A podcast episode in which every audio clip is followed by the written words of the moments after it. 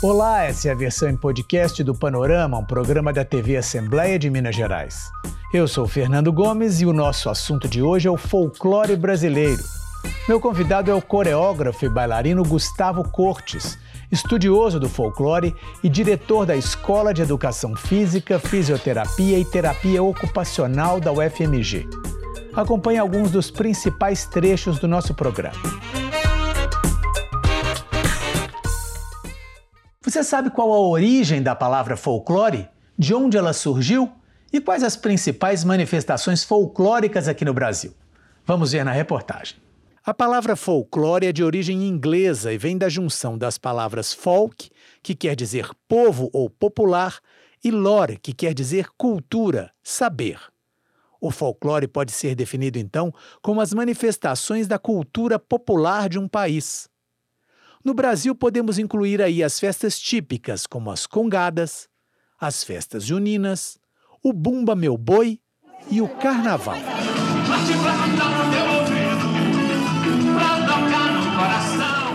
Danças como o carimbó, o maracatu e o frevo. As lendas como a do Saci Pererê, do Curupira e do lobisomem.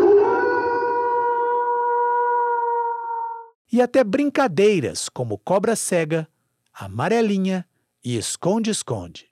Bom, Gustavo, muitíssimo obrigado pela sua presença aqui no nosso programa. Como a gente viu um pouquinho aí, o Brasil é um país riquíssimo nessa questão das manifestações folclóricas, né? Uma junção da, da questão da cultura portuguesa, dos negros, dos índios. A gente junta tudo e vira um universo bastante grande. Eu queria começar perguntando desde quando e por que que você se interessou em estudar isso, em ver como que isso funciona e ter isso como profissão e, e levar isso para a vida inteira?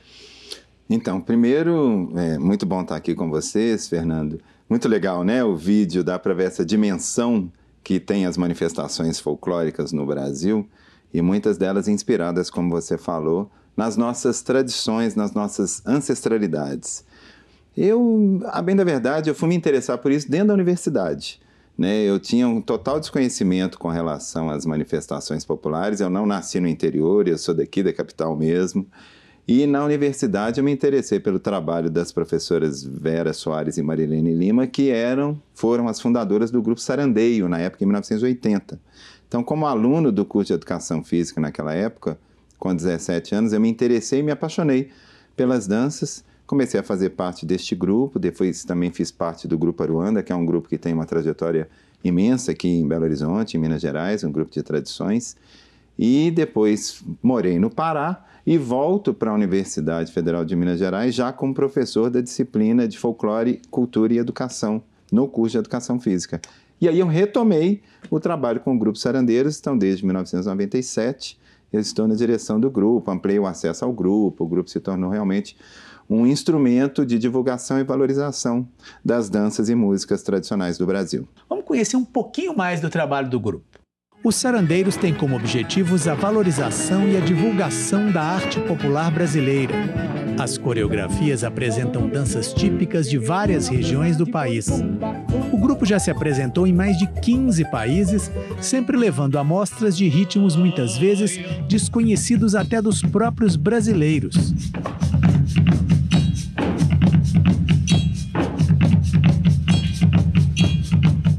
Os sarandeiros também mantêm cursos de extensão universitária gratuitos para mais de 500 pessoas por semestre, entre crianças, jovens, adultos e idosos, ensinando danças e músicas populares brasileiras.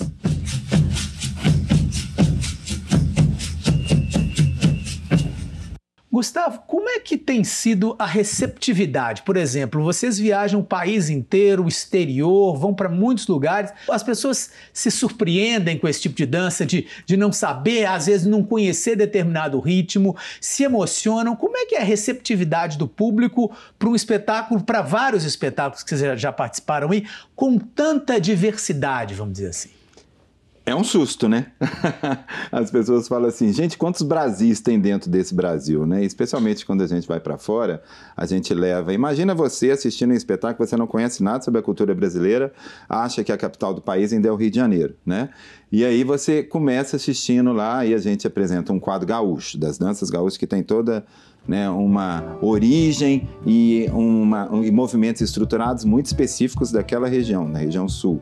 Aí a gente passa para a região sudeste, apresenta um quadro de congados, de Moçambique, né, que aí há uma toda diferenciação vai para o norte do Brasil e apresenta um coletivo de danças envolvidas pelo boi bumbá, com os trajes indígenas exuberantes, carimbó, lundu, que é uma dança do amor da Ilha do Marajó, e finaliza com maracatu e um frevo, um chachado, um afoxé da Bahia, as pessoas enlouquecem. Né? Elas falam, o que, é isso? Isso aí não é um país é. só, não. Isso aí é um... É uma coisa maluca mesmo, porque ali estão todas as tradições envolvidas, tradições ibéricas, africanas, indígenas, traduzidas pelo trabalho de sarandeiros de uma forma é, que as pessoas possam entender como se dá essa relação dessas culturas que aqui formaram esse povo maravilhoso que é o brasileiro. E como é que funciona a questão dos cursos, né? Isso também é uma manutenção das tradições, né? É uma procura muito grande, por exemplo, jovem procura muito esse curso, aprender danças folclóricas, como é que é isso?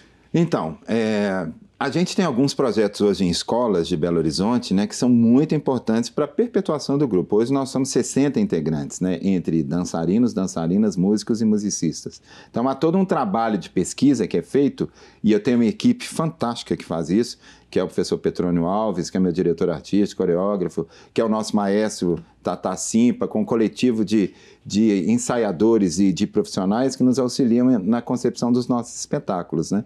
Tanto é que nós temos vários espetáculos premiados, como por exemplo o Quebranto, que a gente trabalhava com a cultura iorubá, traduzida para o palco com uma pesquisa intensa em que a gente falava das danças de 12 orixás, os mais perpetuados no Brasil. Os Gerais de Minas, que foi uma parceria com o violeiro Chico Lobo, né, num trabalho de pesquisa intensa pelo Estado, indo nas maiores festas do Estado, levando isso para o palco, numa vertente que mostrava as folias de reis e os congados dentro de um cenário que poderia ser qualquer cidade de Minas. Porque toda cidade mineira, né, Fernando, tem, tem uma praça, coisa, uma igreja e, é, e, uma festa que acontece naquela praça, né? uhum. né? Normalmente, pelas nossas tradições, de origem católica, de origem religiosa. E aí também mostrou aspectos do espetáculo, foi o Coup de Care, que a gente ganhou o prêmio em 2014 no Canadá de melhor grupo folclórico do mundo. Uhum. E o prêmio chamava Coup de Care. Então a gente fez um espetáculo de tudo que a gente levou para o Canadá, traduzindo aí principalmente essa herança indígena africana e as tradições ibéricas na cultura brasileira e a influência disso no trabalho dos sarandeiros. Como é que é essa relação do folclore com o turismo? Uhum. Isso é importante para uma coisa fomenta a outra? É tão interessante, Fernando, você falar isso, porque é uma das questões que eu discuti na última vez que eu fui a, a Manaus, né? Alguns folcloristas, pesquisadores, que têm uma visão talvez mais tradicional, que fica com medo de que as manifestações vão desaparecer pela presença forte do turismo.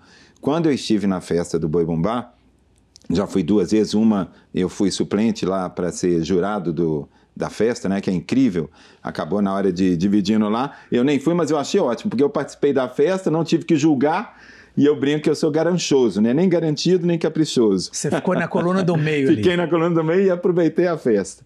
E eu vi em Parintins, olha, uma cidade que fica 10 horas de barco de Manaus, no meio do Rio Amazonas, completamente longe de tudo, uma cidade saneada, uma cidade linda, uma cidade com universidade, uma, uma cidade que, obviamente, tem os problemas de qualquer cidade brasileira, mas que poderia ter milhares de outros problemas se não fosse a presença da festa e do turismo e dos recursos que, através da festa, a cidade adquire. Uhum. Então, assim, eu acho que é balançar, né? Tem que ter sempre um pouco dessa percepção do poder público atuando, né, junto aos grupos, para que possa transformar isso, como transformou, por exemplo, o Arraial de Belo Horizonte nessa grande festa que temos agora na cidade.